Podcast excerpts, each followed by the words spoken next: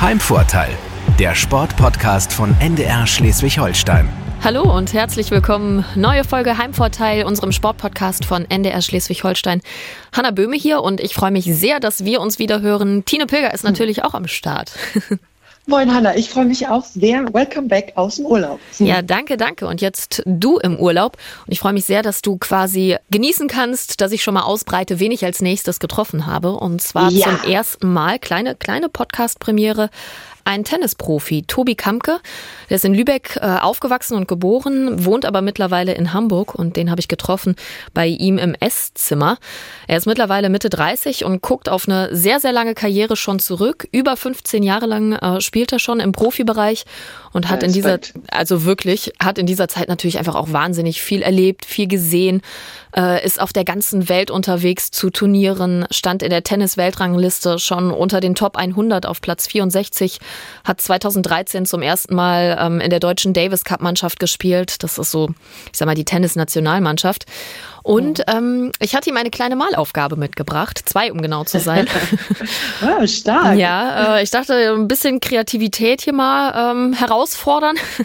ähm, genau, und bei der zweiten Malaufgabe sollte er auch so seinen Karriereverlauf einmal einzeichnen. Und äh, ganz schön, denn da wird ziemlich deutlich, dass seine Karriere ja noch lange nicht zu Ende ist. Also er ist zwar Mitte 30 und damit ein Routinier, sagt man ja im Sport, aber ähm, steht noch lange nicht am Karriereende. Das äh, wollen wir doch hoffen, dass da unser Schleswig-Holsteiner ja. da noch genau weiter Erfolge irgendwie feiern kann. Und naja, du hast es gesagt, er wohnt in Hamburg, in Lübeck geboren, aber wahrscheinlich ist er da eher seltener bei den ganzen Turnieren.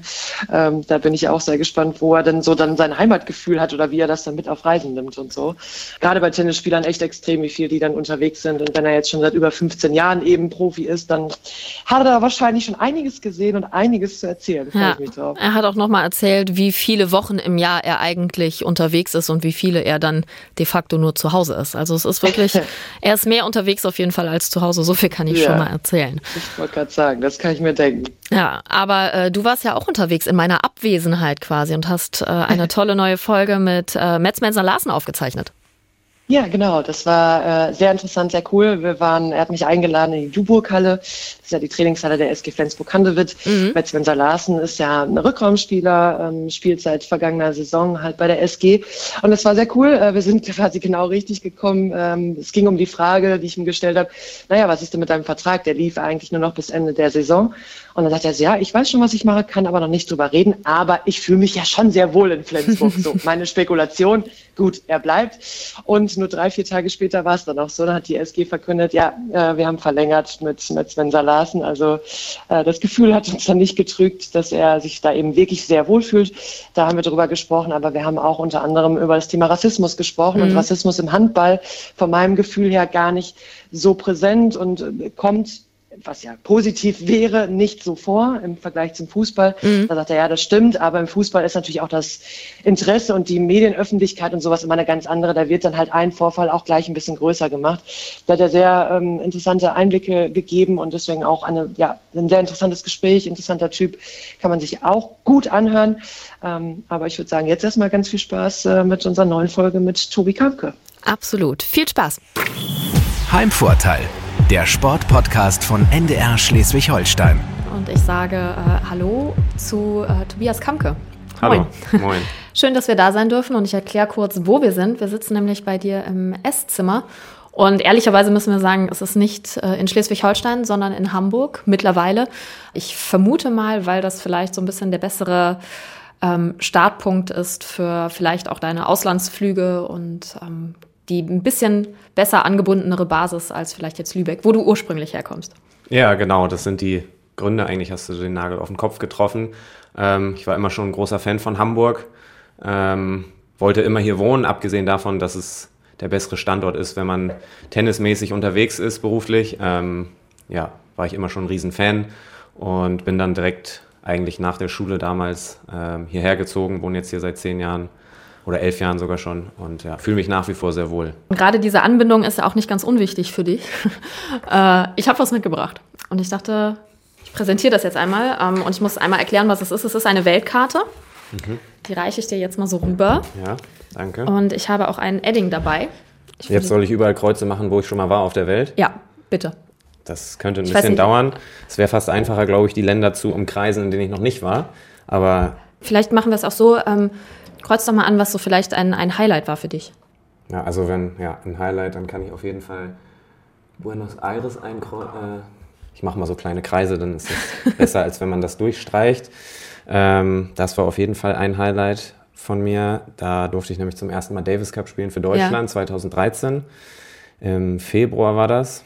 Ähm, es war auch das einzige Mal, dass ich in Argentinien bis jetzt war. Mhm.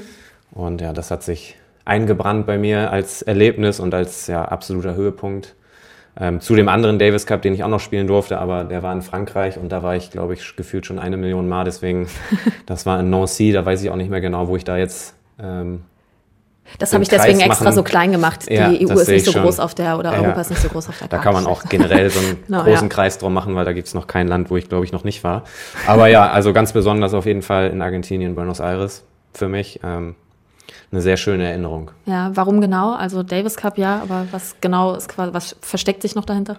Ähm, ja, das ist so ein riesengroßes Ziel von mir gewesen, als mhm. ich damals dann angefangen habe, ähm, professionell Tennis zu spielen. Als Kind träumt man ja immer davon, ähm, Fußballprofi, Tennisprofi oder sonst irgendwas zu mhm. werden, aber das sind ja halt mehr Träume, als dass das irgendwie realistisch ist oder greifbar ist. Ähm, ja, und nachdem ich dann nach der Schule die Chance dazu bekommen habe ähm, und ich dann festgestellt habe, ja, ich bin da auch ganz gut drin, ähm, habe ich mit meinen damaligen Trainern halt zusammen so ein paar Ziele erarbeitet, ja. die man sich dann so selber steckt. Und unter anderem war da natürlich ein großes Ziel irgendwann mal für Deutschland, das ist so wie vergleichbar ein bisschen wie die Fußballnationalmannschaft, ähm, für Deutschland halt zu spielen im Davis Cup.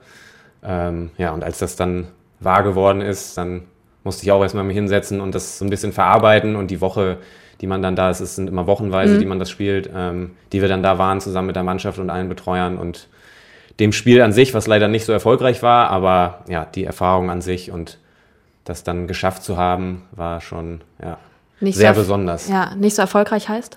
Nicht so erfolgreich heißt, dass wir da tatsächlich 0-5 verloren haben, aber ja, die Erfahrung bleibt dann trotzdem im Gedächtnis, ich glaube, ein Leben lang. Und das sind dann so Wochen, an die ich mich echt gerne zurückerinnere und wo ganz, ganz viele Emotionen halt immer wieder hochkommen, wenn man Bilder ja. davon sieht oder einfach daran denkt, so wie jetzt, dann ja, ist das immer ganz cool. Gibt es weitere? Ähm, ja, auf jeden Fall würde ich da einen Kreis um Melbourne machen. Mhm. Das ist immer der erste Grand Slam des Jahres. Ich bin ein Riesenfan von Australien. Ähm, vielleicht das einzige Land, in dem ich mir vorste äh, vorstellen könnte zu leben, wenn es nicht okay. Deutschland ist, aber dafür ist es leider äh, ein paar Flugstunden zu weit entfernt äh, von zu Hause. Ähm, deswegen kommt das auch nicht in Frage. Aber ja, ich bin ein Riesenfan von der Stadt. Ich mag die Leute da unglaublich gerne. Ich habe da immer ja. richtig gerne gespielt auch. Ähm, es war immer ganz angenehm, aus dem Winter hier dann rauszufliegen, in den Sommer rein, da ungefähr vier oder vielleicht bestenfalls fünf Wochen zu verbringen. Ja, deswegen würde ich da den nächsten Kreis machen. Das ist ja auch schon eine Weile. Ähm, wie viel kriegt man dann auch so mit von der Stadt? Weil fünf Wochen, hm. da lebt man ja dann schon auch ein Stück weit, ne? Ja, fünf Wochen ist der gesamte Trip. Ja. Äh, man spielt dann meistens noch ein bis zwei Vorbereitungsturniere, bevor dann die Australian Open anfangen. Ähm, und da, wenn man dann solche Kontinente oder solche Städte bereist, dann habe ich immer mal versucht, mir auch ein, zwei Tage dann rauszunehmen, wo ich vielleicht keine Anlage gesehen habe oder nicht trainiert habe, ja. einfach um mal so ein bisschen Abstand dazu zu gewinnen und mir die Stadt anzugucken, so ein bisschen die Kultur kennenzulernen. Das ist nicht immer so einfach, weil man halt meistens fürs Tennisspielen hinfliegt, trainiert und Matches spielt und sobald man halt verliert, ist man eigentlich raus und mhm. dann will man auch weiter zum nächsten Ort oder zurück nach Hause, weil man eh schon viel unterwegs ist. Aber ja, da habe ich mich immer wieder selber zu ermahnt, mir dann doch vielleicht hier und da mal ein bisschen Zeit zu nehmen, um mir was anzugucken. Und ja, vor allem da ist das natürlich doppelt und dreifach dann sehenswert und ja. lohnt sich. Ähm, Nur tatsächlich ein bisschen weit weg. Ja, das ja. stimmt. Gibt es noch irgendwas Näheres im Favoritenkreis? Ähm, ja, was Näheres, dann muss ich ja mal hier. Was Näheres ist auch schwierig. Dann müsste ich auch wieder in Kanada einen Kreis machen, weil ich da so anderthalb Autostunden von Montreal entfernt ja. 2010 mein erstes Turnier gewonnen habe auf der Challenger-Ebene, was mhm. gleichzeitig bedeutend war damit, dass ich mich das erste Mal Top 100 in der Welt gespielt habe. Der Ort heißt Granby. Ich muss einmal gucken. Ich mache den Kreis einfach mal hier so um. Ja, da es ist ein A2-Format. Also. Ja, genau. Ähm, ja, da sind auch jede Menge gute Erinnerungen. Ja, auch ein sehr besonderer Moment. Ja. Auch ein großes Ziel, was ich dann erreicht habe, was ich mir vor meiner Karriere dann gesteckt habe. Und ja, hast gerade eben ja schon gesagt, dass du auch um Europa eigentlich so einen Riesenkreis machen könntest. Also du bist unfassbar viel unterwegs. Mhm. Ähm, hast du so eine Zahl von Wochen, die du im Jahr nicht zu Hause bist eigentlich? Ja, das sind ungefähr so 35 immer im Jahr, die ich nicht zu Hause bin. Mhm. Äh, man spielt, also es ist unterschiedlich, ne? manche Spieler spielen mehr, manche spielen mhm. weniger, aber ich würde mal sagen, so der Durchschnitt spielt zwischen 26 und 30 Turnieren im Jahr. Ja. Plus die Zeit, die man dann, wenn man Reisen zum Beispiel nach Australien macht oder nach Amerika oder Südamerika, ähm, die man dann vorher schon losfliegen muss, um sich ans Klima und die Zeitumstellung und alles zu gewöhnen. Da gehen dann ja auch immer noch ein paar Tage mit drauf. Ähm, man will ja dann auch bestens vorbereitet ins Turnier starten und nicht einen Tag vorher nach, sage ich jetzt mal, jetzt ist gerade zum Beispiel das Turnier in Indian Wells, das ist ja. ganz an der Westküste in der Wüste bei Los Angeles. Wenn man da hinfliegt, dann ist man eigentlich erstmal so die ersten drei, vier Tage komplett gerädert im Training. Durch ja, die das habe ich mich tatsächlich gefragt, wie das ist so mit Jetlag und. Äh, ja, das ist nicht ja. leicht, das ist somit das Schwierigste und auch mittlerweile nach der Zeit, die ich jetzt schon dabei bin, so in Anführungszeichen das Nervigste. Ähm, wenn man dann immer wieder hin und her und dann schläft man natürlich schlecht und wenn man ankommt, muss mhm. man direkt trainieren und will sich halt natürlich bestmöglich auch auf das Turnier vorbereiten und ja, ist dann öfter, öfter mal müde, wenn man gerade trainiert und ruft dann vielleicht nicht die Leistung ab, da hängt so ein bisschen mehr mit dran und ja, das ist Na, auf jeden Fall ein großes Thema. Ja, das wäre eben die Frage, wie sehr quasi die eigene Performance auch von der Fähigkeit abhängt, sich äh, in den jeweiligen Ländern irgendwie akklimatisieren zu können. Also das ist ein, ein sehr großer Faktor, würde ich sagen. Ja. Zum Beispiel in Asien ist es oft unerträglich schwül, wenn man da ja, draußen stimmt, spielt. Das ja. Luftfeuchtigkeit von 80 Prozent teilweise. Und wenn dann im Sommer da 30, 35 Grad sind, ja. dann hat man so als Mitteleuropäer, der vielleicht mal 20 bis 25 Grad gewohnt ist und einem dann schon warm ist, ähm, da braucht man eigentlich, wenn man ehrlich ist, zwei, drei Wochen, glaube ich, um den Körper komplett dran zu gewöhnen. Da hat man aber leider nie die Zeit für, sondern es sind meistens so drei, vier Tage. Da kommen manche besser, manche schlechter mit klar, auf jeden Fall. Ich hatte da zum Glück nie so große Probleme mit. Mir macht Hitze zum Glück nicht so viel aus und Luftfeuchtigkeit natürlich, das merkt dann jeder, der es nicht gewöhnt ist, glaube ich. Aber ja, ich glaube, das kann ja auch jeder irgendwie wahrscheinlich nachvollziehen, der vielleicht mal in Südostasien Total, im ja. Urlaub war und äh, da irgendeinen ja. Vulkan oder so bestiegen hat. ja. Ich würde auch noch einen Kreis dann machen, wenn ich noch einen, äh, wie viel habe ich noch gemacht? Ein, drei habe ich noch, einen habe ich noch. Ein, einen darfst du. Okay, dann mache ich einen noch um mein absolutes Lieblingsturnier. Das ist dann in London, in Wimbledon. Das war schon als kleines Kind immer mein Lieblingsturnier. Das ist, glaube ich, wenn man sich mit dem Tennis ein bisschen auseinandersetzt, ein ganz besonderer Ort. Der äh, Spirit, der da dann herrscht, ist ähm, ja, einzigartig. Und ja, da habe ich dann auch ziemlich große Augen gemacht, als ich dann da das erste Mal spielen durfte. Und ja, da würde ich dann meinen vierten Kreis setzen. Wie ist es so, wenn man dann auf einmal tatsächlich da ist? Du hast jetzt eben schon gesagt, ähm, der Davis Cup war so ein Traum, aber Wimbledon dann mit Sicherheit auch. Wie ist das dann, wenn man sich so diesen Traum dann tatsächlich auch ja wirklich erfüllt? Ja, das sind ganz viele Sachen, die dann so auf einen einprasseln. Man muss mhm. das ja erstmal kennenlernen. Das dauert total lange. Oder bei mir hat es gedauert, bis ich das dann wirklich realisiert habe. Man ist dann da zwar, aber denkt, ja, das kann jetzt nicht sein. Und dann ist man nicht nur da zum Zugucken, sondern dann geht man da durch die ganzen Katakomben und in die Umkleiden und darf auf den Plätzen mhm. spielen. Das ist, ja, erfüllt einen irgendwo mit Stolz. Man ist überwältigt von den ganzen Einflüssen, die da auf einen zukommen. Und ja, was, was man sich halt immer erträumt hat, wird dann auf einmal wahr. Und das war auch jedes Jahr wieder aufs Neue ganz, ganz speziell und besonders, da dann hinzufliegen und die Anfahrt dann da durch mhm. Wimbledon schon, bevor man dann zur Anlage reinfährt. Auf einmal ist die dann da und ja, dann gehen die Tore auf an den Matchtagen und dann strömen da die, die Zuschauer rein und es ist alles relativ eng und jeder Platz ist komplett aus, äh, äh, ausgebucht mit Zuschauern und hebt sich so ein bisschen ab auf jeden Fall von den anderen Turnieren auch. Ja, ich kann verstehen, dass das eines der, der Highlights auf jeden Fall ist. Wenn du so in den Stadien unterwegs bist, gibt es da, ähm, also wie groß sind da so die Unterschiede in den Stadien selbst? Ja, da gibt es riesen, so riesengroße Unterschiede, ähm, wie Tag und Nacht auch. Teilweise Orte und Turniere, an denen man sich super wohl fühlt und wo man die ganze Atmosphäre liebt, wo einem der Platz gefällt, wo man sich total wohlfühlt von Anfang an. Und dann gibt es andere wieder, da denkt man, boah, pff, so ein bisschen lieblos alles gemacht. Mhm. Die haben sich nicht ganz so viel Mühe gegeben, ist denen nicht so wichtig und dann sind die Turniere meistens auch nicht so gut besucht und werden nicht so gut angenommen von den Zuschauern. Da gibt es auch richtig krasse Unterschiede. Ja.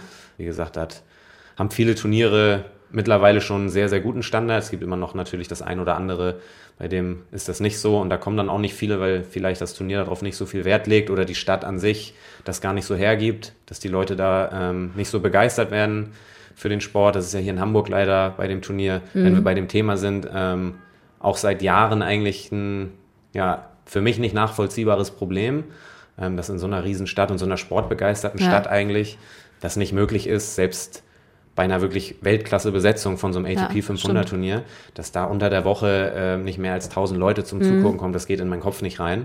Ähm, ja, fand ich immer ein bisschen schade, aber wie gesagt, das ist nicht nur hier in Hamburg, wenn es ein Problem überhaupt ist, weiß ich ja nicht, für das Turnier. Ähm, das gibt es aber auch überall anders auf der Welt. Hamburg ist natürlich das eine, aber du kommst ja nun auch aus Schleswig-Holstein, ähm, was ja auch irgendwie zum Einzugsgebiet dann gehört, wenn so ein großes Turnier am Roten Baum einfach stattfindet. Wie guckst du auf die Tennislandschaft in Schleswig-Holstein? Das ist eine gute Frage. Ähm, das ist ja generell ein problematisches mhm. Thema, finde ich, in Deutschland allgemein. Da wird Tennis, warum auch immer, nicht ganz so gut angenommen. Fußball ist natürlich Sportart Nummer eins, da will ja auch gar keiner was dran ändern. Ich glaube, dass das ein bisschen damit zusammenhängt, dass kaum noch Tennis im Free TV übertragen wird. Das heißt, mhm. ganz viele Leute, die jetzt nicht richtig Tennis-Fan sind und selber spielen und im Verein sind, die haben wenig Berührungspunkte damit. Ja. Ähm, das sind, glaube ich, die Grand Slams plus vielleicht zwei Turniere, die dann ähm, auf Eurosport, wenn es überhaupt Eurosport ist und ja, nicht Eurosport stimmt. 1, übertragen werden. Ähm, Fußball läuft ja deutlich mehr. Mittlerweile natürlich auch viel auf den Sendern, die dafür Geld verlangen, ja. aber ja, es ist einfach Sportart auf jeden Fall Nummer zwei, vielleicht Nummer drei. Ich weiß nicht, ob da noch eine andere Sportart dazwischen ist. Ähm, selbst wenn man eine Grand Slam-Siegerin und eine Nummer eins der Welt mhm. hatte oder immer noch hat, die noch aktiv ist mit Angelique, ähm, ist ja jetzt nie wirklich so der Boom da ausgebrochen. Ähm, ja, ich finde das schade. Ich glaube schon, dass zu der Zeit, als sie dann das erste Mal Australien gewonnen mhm. hat und Wimbledon und die Eins der Welt war, dass da schon so die Zahlen in den Anmeldungen, vor allem auch in Schleswig-Holstein, wieder zugenommen haben. Ja. Ähm, ich erinnere mich damals an, an die Zeit, als ich angefangen habe. Ich habe auch in Lübeck angefangen, Tennis mhm. zu spielen. Ähm, da haben noch Becker und Stich und Steffi Graf gespielt. So, da war ich total, da habe ich, also nicht jede Woche natürlich, aber mhm. so häufig kann ich mich dran erinnern, mit meinem Vater zusammen Tennis geguckt im Fernsehen, weil es übertragen wurde. Und dann bin ich jedes Jahr auch aus Lübeck ein oder zweimal unter der Woche, wenn das Turnier hier in Hamburg war, mit dem damaligen Bezirkstrainer hochgefahren und bin den ganzen Tag da von Platz zu Platz gehechtet, habe Unterschriften gesammelt und ja, es gab für mich, das war so ein Highlight für mich und es war, war selbstverständlich, dass ich da gerne hin möchte. Mhm. Und wenn mir das ermöglicht wurde, habe ich da jede Chance wahrgenommen. Die Zeiten haben sich natürlich so ein bisschen verändert auch, wenn man jetzt die Jugend von heute sich anguckt, die Kinder, sage ich jetzt mal, die äh, zwischen 10 und 15 sind, im Vergleich zu vor 20 Jahren, dann ja, ist einfach, haben sich vielleicht die Prioritäten für die Kinder verschoben. Ja. Jeder hat eine Playstation, jeder hat einen Fernseher, jeder hat mittlerweile ein Smartphone zu Hause, ähm, ist den ganzen Tag auf den sozialen Medien unterwegs und vielleicht ist das auch ein Grund dafür, dass sowas nicht mehr ganz so gut angenommen wird. Ähm, da könnte es natürlich auch noch mehr Gründe für geben, warum ja, ich glaube, also ich kann mir schon vorstellen, dass du da recht hast, dass es ein Stück weit einfach die Präsenz ist und dann einfach auch so der Fokus. Wenn der Fokus einfach woanders liegt, dass es dann ja, ja oder dass es dann einfach schnell aus dem Fokus gerät. So. Ja. ja. Ähm, um nochmal darauf zurückzukommen, äh, wir haben jetzt hier so ein paar Kreise gemacht oder du hast so ein paar Kreise gemacht und könntest noch viel, viel, viel, viel mehr machen. Ich habe mich gefragt, wie du so, wie du so lebst, wenn du tatsächlich nur also mehr als 30, ich sag mal knapp 20 Wochen im Jahr eigentlich zu Hause bist. Wir stehen hier drei gepackte Koffer und es ist quasi von Wochenende zu Wochenende geht Koffer A, B oder C mit. Also zu Hause packe ich meinen Koffer immer entweder am Tag der Anreise wieder oder spätestens am nächsten Morgen, wenn ich spät ankomme, komplett mhm. aus und stelle den Koffer auch weg, ja. dass ich ganz normal meinen Schrank habe und das mag ich überhaupt nicht, wenn hier so Reisetaschen rumliegen ja. oder rumstehen, da kriege ich einen absoluten Rappel. Ähm, unterwegs ist das ja nicht immer so einfach, weil man mhm. dann halt nur in Hotels wohnt ähm, dann natürlich keine Schränke hat. Deswegen lebt man da eigentlich die 30 Wochen schon, wie man so schön sagt, aus dem Koffer. Ähm, ja, und ansonsten, wenn ich dann hier zu Hause bin, dauert das auch oft, je nachdem, wie lange ich unterwegs war, auch immer so ein, zwei, manchmal drei Tage, bis ich wirklich auch wieder mhm. ankomme, mhm. bis ich dann weiß, okay, jetzt bin ich wieder hier zu Hause, ich schlafe wieder in meinem eigenen Bett. Das ist hier so mein Platz, in dem ich zu Hause bin, wo ich mich komplett auch fallen lassen kann, wo ich halt alles ja. habe. Ähm, das spüre ich dann auch, wenn ich ein bisschen hier bin oder so wie jetzt zwei Wochen hier zu Hause habe. Ähm, ja, aber es ist immer wieder, auch jetzt nach, glaube ich, 15 Jahren, die ich das schon mache oder 16, mhm. ähm, komisch, da, weil man dann wieder den Koffer irgendwann packen muss und man entwickelt dann natürlich gewisse Routinen und gewöhnt sich an alles. Ne? Und mich stört das auch nach wie vor noch nicht, so viel unterwegs zu sein. Ähm, aber ja, es ist teilweise schwierig, dann hat man auch manchmal nur drei, vier Tage, die man hier ist. Dann muss man schnell wieder sehen, okay, ich muss alles waschen, ich brauche mhm. die Sachen wieder übermorgen, dann fliege ich nämlich morgens früh weg, da muss das alles vorbereitet sein. Zwischendrin trainiere ich hier zu Hause. Ja. Ähm, dann ist der Kühlschrank natürlich leer, wenn man äh, von einer vielleicht drei- oder vierwöchigen Turnierreise wiederkommt, dann muss man schnell noch einkaufen gehen. Dann mag ich es auch lieber, wenn es sauber ist, als wenn es hier dreckig ist. Und das ja, Leben ist eigentlich genauso wie, glaube ich, bei vielen anderen, wenn sie dann zu Hause sind, mit dem Unterschied, dass ich halt dann 35 Wochen im Jahr auch unterwegs bin. Aber ja, die Zeit, die ich hier zu Hause habe, die versuche ich so gut es geht immer zu genießen. Das sind so ja. die, ja, würde ich sagen, fast wichtigsten Wochen, wo man dann auftanken kann, weil dieses nur unterwegs sein ist auch, zehrt so ein bisschen an den Kräften auch. Mhm. Ähm, ja, gibt es natürlich auch ganz, ganz viele schöne Seiten. Ich will das jetzt nicht negativ darstellen, aber ja, generell Reisen strengen mich an mittlerweile. Ähm, aber ich mache das nach wie vor noch gerne. Deswegen ja, versuche ich die Zeit hier ja. zu Hause immer so gut es geht dafür zu nutzen, wieder alles aufzuladen und bereit zu sein, dann, wenn es das nächste Mal losgeht. Ja. Habe ich gefragt, wie gehetzt man sich vielleicht auch fühlt, weil du eben so viel unterwegs bist?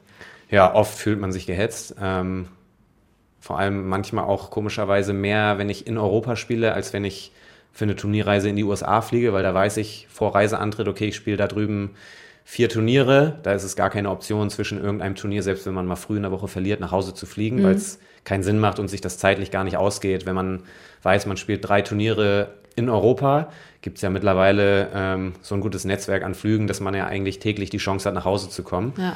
Dann wägt man immer ab, wenn man Mitte, Ende der Woche ausscheidet, vielleicht, okay, lohnt sich das nochmal zu Hause zu sein? Fühle ich mich hier wohl? Kann ich hier gut trainieren? Macht das Sinn, sich hier weiter vorzubereiten auf das nächste Turnier oder ja, fühle ich mich einfach besser damit, mhm. äh, nochmal nach Hause zu fliegen vorher?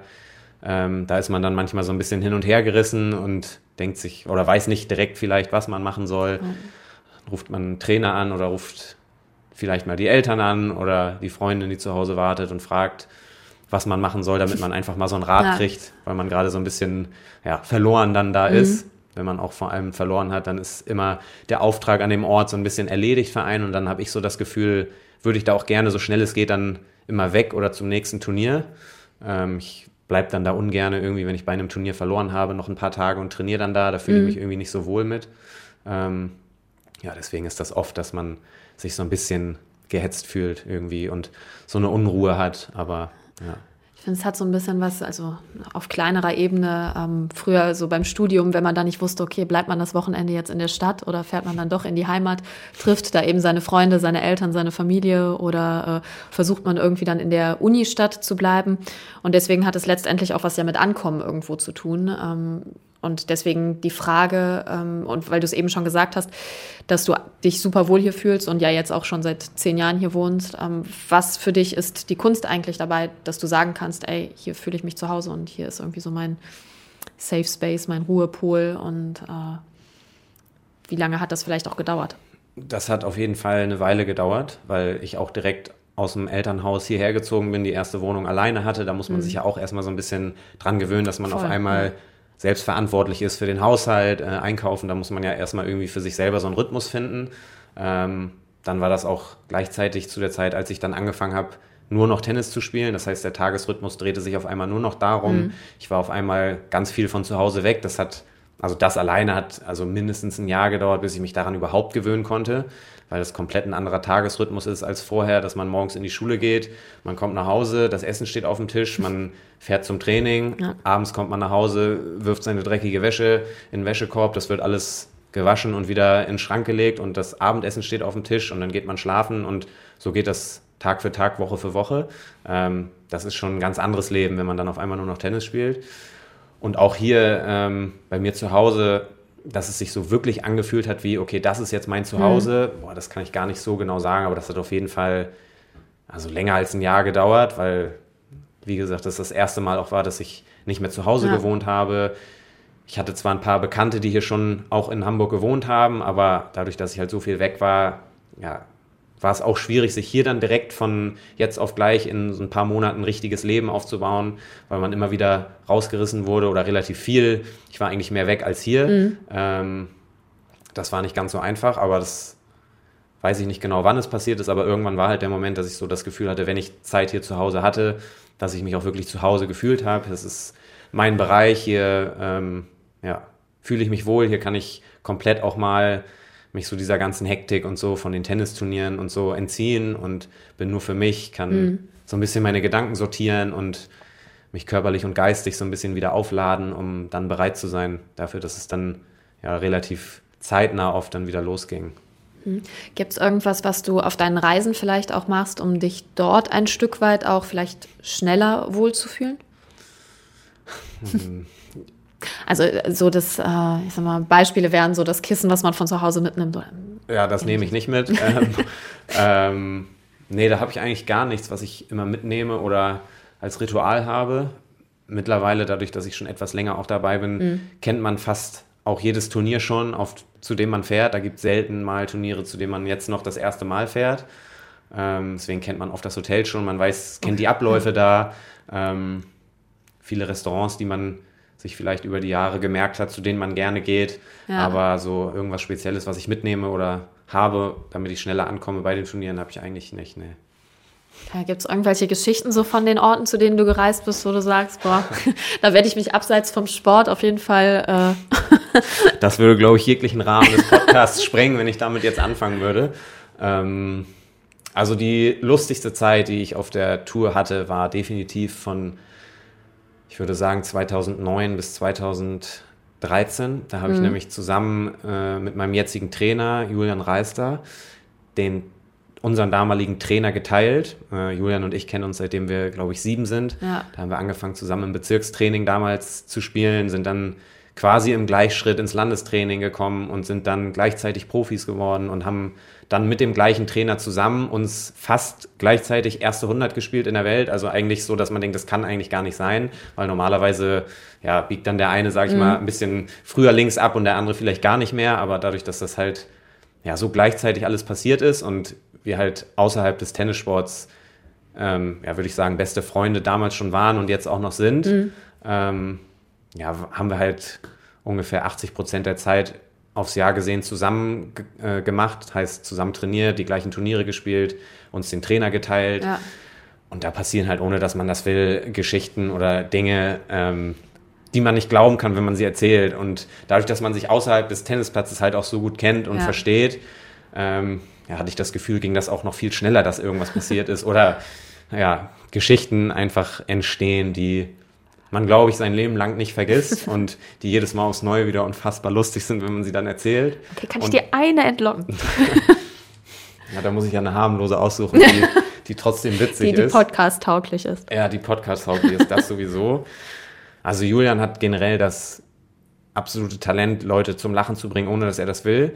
Durch halt sein Verhalten, so wie mhm. er ist. Ähm, kann man schwierig beschreiben, aber vielleicht kennt man solche Leute, die einfach dadurch, dass man sie beobachtet, einem den Tag verschönern und einen zum Lachen bringen. Ähm, ich erinnere mich noch genau an die Reise, das ist ewig lange her, aber also das ist meine absolute Lieblingsgeschichte, weil dass sowas nochmal passiert, ähm, glaube ich nicht, dass das jemals passieren wird. Da sind wir, äh, haben uns das erste Mal qualifiziert für Australien, für die Australian Open. Für beide war es der erste Grand Slam. Mhm. Und dann haben wir die Reise geplant zusammen ähm, mit einem Trainer, der hat sich drei oder vier Tage vor Abreise die Achillessehne gerissen, konnte dadurch nicht mitkommen und da waren wir, es war 2008, das heißt, da waren wir 21, waren noch nie in Australien, hatten überhaupt gar keine Ahnung, was auf uns zukommt beim Grand Slam, mhm. so eine lange Reise noch nie gemacht, vor allem nicht alleine. Ähm, dann haben wir auf die Schnelle noch versucht, einen Ersatz zu finden, was natürlich schwierig war. Dann habe ich mir zwei Tage vor Heiligabend beim Fußball die Bänder gerissen im, im rechten Fuß. Ähm, ein bisschen abgekürzt die Geschichte, bin ich dann trotzdem mit ihm mitgeflogen. Ähm, wir haben die Reise komplett alleine gemacht. Ähm, und wir haben ein Vorbereitungsturnier gespielt, das war in Adelaide. Und zu der damaligen Zeit haben wir total gerne gepokert abends. Ähm, und 150, 200 Meter vom ähm, Hotel entfernt war ein Casino. Dann sind wir da ab und zu abends reingegangen, ähm, ja, um so ein bisschen auch die Zeit totzuschlagen, wenn wir mit dem Training fertig waren und den Jetlag zu überwinden. Und auf jeden Fall haben wir dann einmal das Essen ausfallen lassen und wollten uns eine Kleinigkeit da holen, weil wir unbedingt uns an Tisch setzen wollten, ja. jung und unerfahren, wie wir waren. Ähm, und ähm, haben uns angestellt, wollten eine Kleinigkeit zu essen bestellen. Da war eine relativ lange Schlange mit, ich glaube, keine, ich weiß nicht mehr genau, acht, neun Leuten. Julian ist ein sehr ungeduldiger Mensch, auf eine sehr lustige Art und Weise, wenn er irgendwas möchte und es nicht gleich bekommen kann. Und dann hat er halt über den Tresen rüber die Hand gehoben, um den Kellner, der dahinter äh, stand, zu fragen, ob es auch möglich wäre, von dieser Seite zu bestellen oder ob wir uns bei der Schlange anstellen müssen. Und ich weiß nicht, ob das jetzt noch witzig ist. Also ich lache jedes Mal und dann hat er das auf Englisch probiert und hat halt gesagt, excuse me, sir, is it possible to order here or have I go to the snake? Hat halt nicht Q, Q gesagt, sondern Snake als Wort. Da war leider keiner dabei, außer mir, der Deutsch gesprochen hat. Ich saß ungefähr eine halbe Stunde auf dem Boden und hatte Tränen in den Augen auf, im Casino. Ich konnte natürlich gar nicht mehr pokern an dem Abend, konnte nichts mehr essen. Und wann immer ich irgendwo eine Schlange sehe, und es ist jetzt 15 oder 16 Jahre her, das ist so aktuell und ich weiß nicht, wie vielen Leuten ich die Geschichte schon erzählt habe. Ich glaube, jeder, der in Deutschland Tennis spielt oder Trainer ist im Bereich Profi, kennt die Geschichte. Und wenn man dann nur Snake sagt, dann lacht jeder sofort und weiß, das war Julian damals da. Und ähm, ja, davon, also jetzt nicht so witzig, wie es damals war, ist es für mich jetzt mehr. Aber also ich konnte es nicht fassen und habe ihn angeguckt. Er hat es auch sofort gemerkt, hat mich auch angeguckt und hat zum Glück auch über sich selbst lachen können. Das ist so eine meiner Lieblingsgeschichten und davon ja, gibt es jede Menge. Ähm, da passiert echt viel immer auf so Reisen. Da läuft ja auch nicht immer alles glatt. Müsste ah. man sich vielleicht zwei, drei Tage nehmen und ich müsste einmal vorher überlegen, dann könnte ich da bestimmt zehn Geschichten erzählen, die völlig, also unglaublich sind. Ähm, aber das kann, glaube ich, jeder, der so viel unterwegs Reicht ist. für ein ganzes Buch. Ja, es würde wahrscheinlich für ein ganzes Buch reichen. aber das haben, glaube ich, viele, die so viel unterwegs sind. Da passieren halt immer Dinge, die ja. man dann ja. nicht fassen kann. Ja, an denen jetzt äh, Schleswig-Holstein äh, teilhaben darf. Das freut uns natürlich sehr. Ich habe noch eine zweite Malaufgabe. Ja. Für dich mitgebracht. Sehr gerne. Ich habe immer schon gerne gemacht. Das ist gut. so. Du siehst, auf der einen Seite steht Karrierestart und mhm. auf der anderen Seite steht Karriereende und dann ist da unten so ein Zeitstrahl. Ja. Und vielleicht kannst du einmal eintragen, so wie du deinen Karriereverlauf quasi formulieren würdest mit einer Linie, mit einer Snake, wenn man Also so die Form nennt. ist meine persönliche Form, wie ich. Äh ja, auch wie du vielleicht so rückblickend jetzt auf deine Karriere guckst, okay, so Höhepunkte, Tiefpunkte, ähm, wo du gerade auch aktuell stehst. Ja. Und da ist das Karriereende auch schon, ne? Also genau, dann, genau.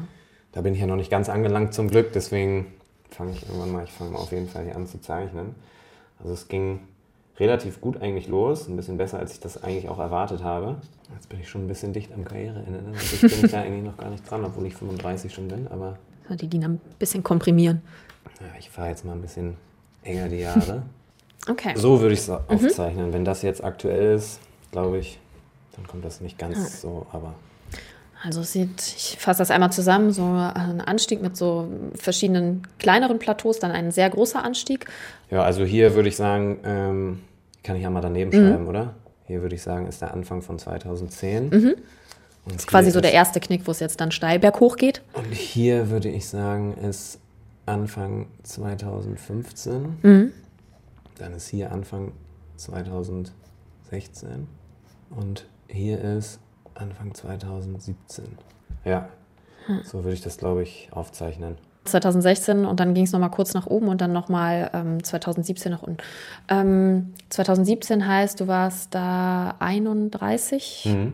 Warum ähm, hast du gesagt, okay, Tiefpunkt in Anführungszeichen hin oder her, aber äh, für mich auf jeden Fall noch nicht so weit zu sagen, okay, das war's jetzt, jetzt packe ich in meine, hänge ich meine Schuhe an den Nagel. Ähm, ja, das hat mehrere Gründe. Einmal liebe ich den Sport über alles. Das ähm, ist das, was ich eigentlich seitdem ich fünf bin, wann immer ich Zeit habe, mache, was dann aus einem Traum zu meinem Beruf geworden ist irgendwann. Ähm, ja, und indem ich noch einige Ziele habe, die ich noch nicht erreicht habe, die ich gerne noch erreichen will. Im Tennis ist es so, wenn man dann einmal mit 31, 32 aufhört, dass man ähm, ja dann leider nicht mehr anfangen kann, mhm. sondern die Karriere ist endlich, früher oder später, ähm, gibt der Körper das dann auch nicht mehr her. Ähm, und ja, ich fühle mich mit heute 35 eigentlich noch so, dass ich Stand jetzt sagen würde, ich kann auf jeden Fall noch zweieinhalb bis drei Jahre auf dem Niveau ähm, spielen. Ähm, deswegen war das für mich da nie eine Option. Und ähm, ja, ich war nie jemand, der nach Rückschlägen aufgegeben hat, sondern eher jemand, der das dann noch mehr wollte als vorher mhm. Ähm, und alles dafür tut oder getan hat in der Vergangenheit auch, um ähm, die persönlichen Ziele zu erreichen. Deswegen ähm, ja, bin ich heute auch nach wie vor noch aktiv unterwegs und weiß, dass es irgendwann zu Ende ist und ich die Linie ganz äh, auf der rechten Seite des Zettels irgendwann erreiche. Und da bin ich auch froh drüber, dass ich das irgendwann tue. Aber ähm, da kann ich mich aktuell noch nicht so wirklich mit anfreunden, dass das sehr zeitnah ist. Ähm, und wie gesagt, solange sich der Körper noch gut genug anfühlt und ich Lust habe, so viel unterwegs zu sein und ja. ja. ein paar Dinge auch hinten anzustellen, weil das bringt der Beruf auch auf jeden Fall mit sich. Ja, möchte ich die Zeit auf jeden Fall noch genießen. Mir macht das noch richtig viel Spaß, auch im Training, mich da zu quälen und mich ja eigentlich täglich im Training versuchen zu verbessern. Mhm. Deswegen ist da noch ein bisschen Platz, bis wir dann die ganz rechte Linie erreichen. Ja. Ein paar Ziele, die du noch erreichen möchtest. Das wäre, ich habe was gelesen, äh, nochmal unter die Top 100 zu kommen. Das ist das erste Ziel auf ja. jeden Fall. Ähm, ja, das gehörte auch dazu, wie der Davis Cup, eins von den Zielen, die ich mir damals ganz zu Anfang meiner Karriere mhm. gesteckt habe. Ähm, als ich das dann erreicht habe, hatte ich das Gefühl, okay, also natürlich war ich da äh, stolz drauf und war total Voll. happy, dass ich das ja. erreicht habe und so, weil das schaffen nicht wirklich oder schaffen auf jeden Fall nicht die Vielzahl der Leute, die es versuchen. Mhm. Und dann habe ich mir neue Ziele gesteckt, unter anderem, dass ich äh, irgendwann mal unter den ersten 50 stehe in der Welt. Das habe ich leider nie erreicht, habe das immer noch voll auf dem Zettel. Ja. Ähm, das hat sich nicht geändert. Natürlich ist da der erste Schritt, dass man sich mal wieder den ersten 100 annähert und da reinspielt und dann von da aus guckt, okay, wie ist jetzt die Strategie, wie fühle ich mich, wann ist das überhaupt ja. ähm, und dann von da aus weitergeht. Ähm, ich hatte immer das Ziel, ein ATP-Turnier zu gewinnen, also ein ATP 250er mhm. oder gerne auch größeres. Das habe ich bisher leider auch nicht geschafft. Und ja, deswegen sind da noch einige ähm, Sachen, die ich mir vorgenommen habe in meiner Karriere, die ich noch nicht erreicht habe. Und deswegen stehe ich dann morgen früh wieder auf und fahre zum Training und hoffe, dass ich mich da dann wieder verbessern kann, um vielleicht den ersten kleinen Schritt in die richtige Richtung zu machen, um die Ziele dann, bevor ich diese Linie ganz rechts überschreite, zu erreichen. Mm, wäre es schlimm, diese Ziele nicht zu erreichen? Nee, null. Bin ich, kann, so kann ich jetzt in den Spiegel gucken und ja. sagen, damit bin ich voll in Ordnung. Ich glaube, wenn mir jemand jetzt rückblickend die Karriere angeboten hätte, die ich bis jetzt gehabt habe, und ich hätte mit 20 sagen sollen, würdest du das so annehmen oder nicht, dann hätte ich sofort gesagt, ja, natürlich, was ja. denkst du denn? Ähm, Brauche ich gar nicht zwei Sekunden drüber nachzudenken. Wenn man das dann alles hat, dann will man natürlich immer mehr und mein Ansporn war es immer, noch besser zu werden und noch erfolgreicher zu sein. Ähm, aber das wäre überhaupt nicht schlimm. Dann ist es so, ich mhm. weiß dann am Ende meiner Karriere, okay, ich habe dafür alles getan, dann hat es nicht sollen sein. Ja, da bin ich relativ im Reinen mit mir jetzt schon und eigentlich blicke ich da relativ entspannt drauf. Ähm, ich würde es natürlich trotzdem sehr gerne und tue dafür alles, aber wenn es dann am Ende dafür dann nicht mehr reicht, dann ist es auch vollkommen okay. Ja, so ein bisschen den Frieden mitgemacht. Aber dafür sind auf der anderen Seite Ziele ja auch da. Sonst ja, äh, genau. äh, bräuchte man sie überhaupt nicht zu formulieren. Ja. Ähm, und jetzt mal über diese Linie hinaus gedacht, die da das Karriereende irgendwie so definiert. Das eben gesagt, man hat auch einige Wünsche und Träume vielleicht so ein bisschen hinten angestellt. Aber trotzdem gehe ich mal davon aus, dass es für danach ja auch irgendwie eine Perspektive gibt oder äh, eine Idee zumindest, ähm, was danach passieren soll, ja, wenn man nicht mehr 32 Wochen im Jahr oder mehr unterwegs ist. Ja, die gibt es auf jeden Fall jede Menge, die Ideen. Ähm, am naheliegendsten ist natürlich immer, dass man irgendwie im Tennis bleibt. Das sehe ich jetzt bei ja. Julian zum Beispiel, der hat seine Karriere Ende 2016 beendet, ähm, hat sich dann so ein bisschen Zeit genommen, um ja, für sich selber erstmal, ich sag mal, klarzukommen. Mhm. Ähm, sich selber auch damit zu arrangieren, dass man jetzt wieder seinen Lebensmittelpunkt wirklich hier zu Hause hat und also gar nicht mehr weg ist, außer man fliegt in Urlaub. Ähm, ja, und dass man sich vielleicht auch mal außerhalb des Tennis mit Sachen beschäftigt, die einen vielleicht interessieren könnten, weil dazu bleibt leider während der aktiven Zeit nicht wirklich viel Zeit. Ähm, er hat das dann zum Beispiel im, im Immobiliensektor so ein bisschen mhm. versucht, weil er das Gefühl hatte, das ist was, was mich interessieren könnte. Ähm, da sehe ich mich jetzt eher nicht so. Ähm, ja, aber Ideen gibt es auf jeden Fall schon ein paar. Wie gesagt, am naheliegendsten ist, dass man irgendwo im Tennisbereich bleibt, in welcher Funktion das dann auch immer ist, das ist, glaube ich, schwierig vorherzusagen. Es sei denn, man hat für sich selber schon entschieden, ich möchte auf jeden Fall Trainer werden. Ähm, das ist bei mir aber auf jeden Fall nicht der Fall aktuell. Ich würde liebend gerne mal einen Triathlon machen. Ich mhm. werde auf jeden Fall direkt einen Marathon laufen und dafür auch mir ein bisschen Zeit nehmen nach meiner Karriere, darauf ja. ordentlich zu trainieren. Ich habe immer gesagt, ich möchte noch gerne einmal irgendwo in der Fußballmannschaft eine ganze Saison spielen. Das weiß ich nicht, wenn ich jetzt noch zwei oder drei Jahre Tennis spiele, ob ich das dann noch in der Art und Weise ma machen kann, wie ich mir das vorstelle.